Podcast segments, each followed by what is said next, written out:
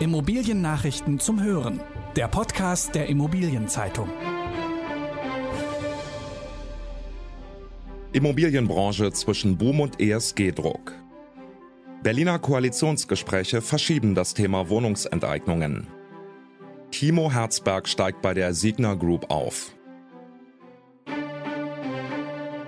Diese Folge wird gesponsert von Flattyfind. Immer mehr Bauträger, Makler und Projektentwickler setzen Flattyfind für die Neubauvermarktung ein. Der digitale Vermarktungsassistent Flattyfind liefert Ihnen Echtzeitdaten, mit denen Sie Neubauprojekte schneller und effektiver vermarkten. Mehr dazu unter flattyfind.com/iz.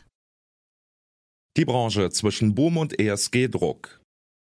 Die Expo Real ist zu Ende.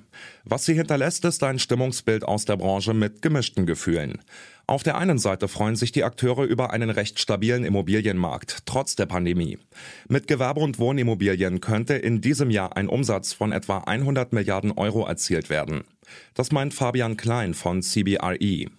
Auf der anderen Seite blickt die Branche in eine Zukunft mit ungewissen Vorgaben. Ein beherrschendes Thema auf der Messe waren die politischen Eingriffe in Sachen ESG.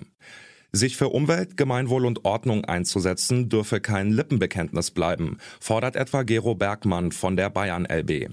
Mit der konkreten Umsetzung tut sich dennoch manch einer schwer, denn das bedeutet teils auch Preisabschläge. Ein weiteres Thema mit Druck zum Handeln ist der soziale Wohnungsbau. Und doch sehen manche dort zuvorderst die Politik in der Verantwortung.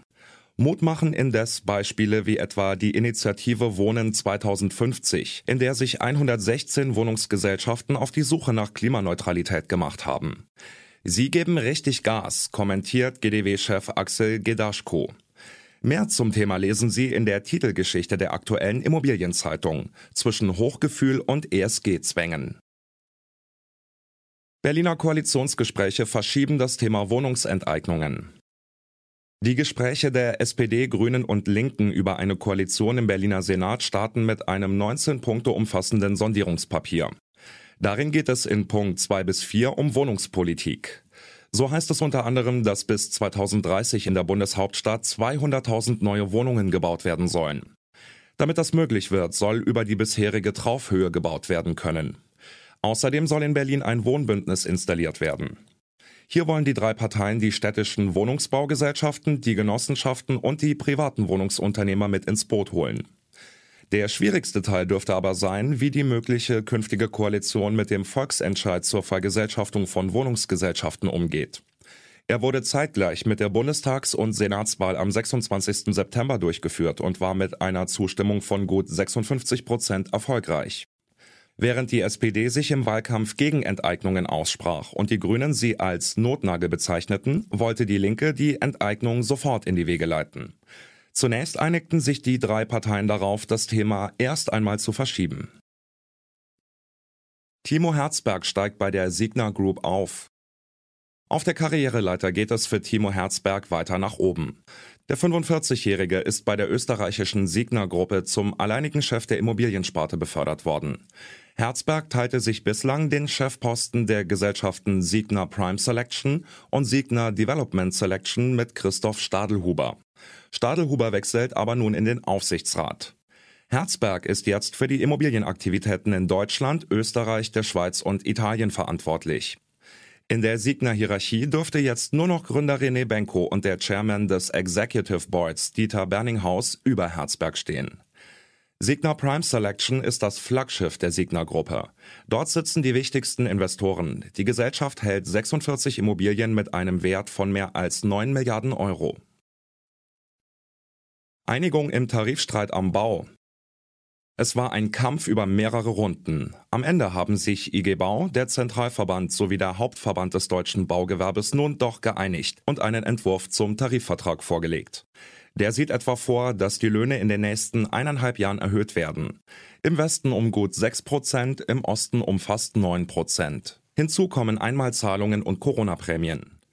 Damit wollen die Tarifparteien die Lohnlücke zwischen Ost und West zunächst verkleinern und bis zum Jahr 2026 schließen.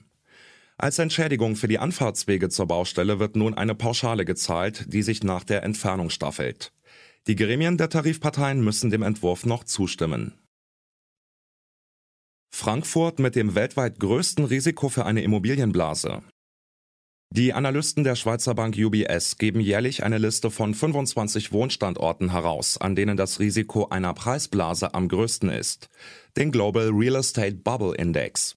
Das weltweit größte Blasenrisiko besteht demnach aktuell in Frankfurt, gefolgt von Toronto und Hongkong. Auch in München ist das Risiko einer Wohnpreisblase nach Untersuchungen der Schweizer hoch. In Frankfurt seien die Wohnungspreise seit 2016 jährlich im Schnitt um 10 Prozent gestiegen. Das ist der höchste Wert unter allen untersuchten Städten. Die Mieten stiegen im selben Zeitraum um knapp drei Prozent jährlich. Damit hat die Main-Metropole die dritthöchste Mietinflation der 25 untersuchten Städte. Leipzig bekommt einen Biotechnologie-Campus.